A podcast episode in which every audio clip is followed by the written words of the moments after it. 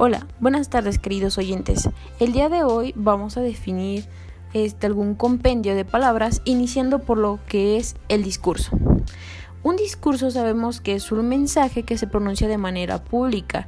Se trata de una acción comunicativa donde la finalidad es exponer o transmitir algún tipo de información que por lo general es para convencer a los oyentes o aquellos que nos están escuchando es una situación comunicativa y en toda situación comunicativa intervienen varios elementos, pero los indispensables es la transmisión de un mensaje, que en este caso estamos hablando de un discurso, entre un emisor y un receptor, utilizando un código a través de un canal. Ya puede ser de manera oral o escrita. Un ejemplo es por decir, ya basta de discursos, es un momento de actuar. También cabe destacar que el discurso puede ser de manera oral o escrito, como ya lo había mencionado. Esto quiere decir que algunos textos también pueden considerarse como discursos. Un discurso es un sistema como un conjunto de ideas que se van a ir construyendo de manera social para poder transmitir un mensaje.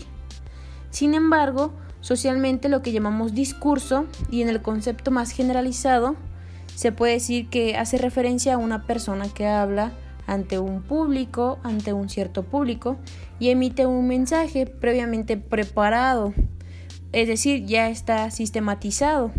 Es un texto y pues es leído frente a una determinada audiencia. Y un mensaje se puede decir que es como un recatado que una persona envía a otra. Un mensaje es como una serie de palabras, una idea que se le envía a otra persona. El mensaje, por lo tanto, es el contenido de la comunicación entre ese receptor y ese emisor. Por ejemplo, ¿puedes dejar, ¿puedo dejarle un mensaje a tu madre? Dile que la espero en el bar de la esquina a las cuatro y media. El mensaje del presidente fue claro. El país no aceptará presiones extranjeras a la hora de definir su política económica, por mencionar algunos. El mensaje incluye la información que el emisor envía a través de un medio de comunicación o de otro tipo de canal. La finalidad de un mensaje es dar a conocer algo.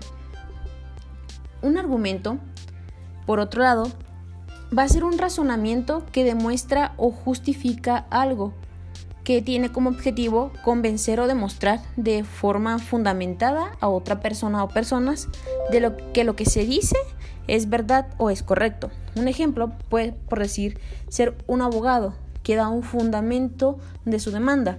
Lo fundamenta con una ley ya previamente establecida. Y un, un argumento debe ser de manera coherente y consistente, sin exhibir contradicciones para que sí se pueda lograr su cometido. La demagogia es una forma de acción meramente política. Es utilizada comúnmente para manipular a grandes masas, incluyendo ideologías, halagos y promesas que muy probablemente no se van a realizar. Es, un futuro incierto, incluso con pues omisiones y con información incompleta, pues con la finalidad de conquistar el poder político a través de conseguir el apoyo y el favor y a favor del pueblo.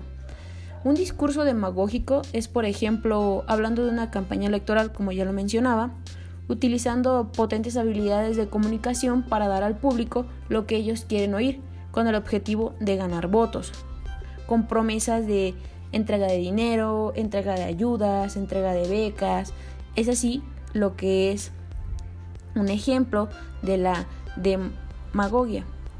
La retórica. La retórica es una disciplina, disciplina o forma que nos proporciona las herramientas técnicas y habilidades para poder expresarnos de la mejor manera y así de manera que tanto el lenguaje que empleamos como el discurso sean lo suficientemente eficaces para deleitar y persuadir o conmover a quien nos está escuchando es la manera de utilizar el lenguaje, ya sea de manera oral, frente a un auditorio o ante un grupo determinado de personas, o de manera escrita en un texto, que se va a establecer un conjunto de técnicas y procedimientos que se aplican durante la práctica y que otorgan al discurso belleza y elocuencia, así como la capacidad de poder persuadir, mientras que la hermenéutica es la habilidad de poder interpretar, textos, bien de carácter sagrados, filosóficos o literarios, y así obteniendo un razonamiento del verdadero significado de las palabras. La hermenéutica es un método de interpretación de textos en pocas palabras, a través del cual se puede identificar los aspectos ocultos de un texto, texto perdón, que son de importancia. Un ejemplo de la vida cotidiana puede ser en, en un refrán. Nadie prende una lámpara para guardarla en un cajón, sino por el contrario, la pone sobre la repisa para que alumbre todo lugar. De este texto, a través de la hermenéutica, podemos decir que el escritor quiere decir que nadie tiene cosas para tenerlas guardadas, sino para usarlas. Y así acabamos otro de estos pequeños episodios definiendo varias palabras. Buenas tardes y hasta la próxima.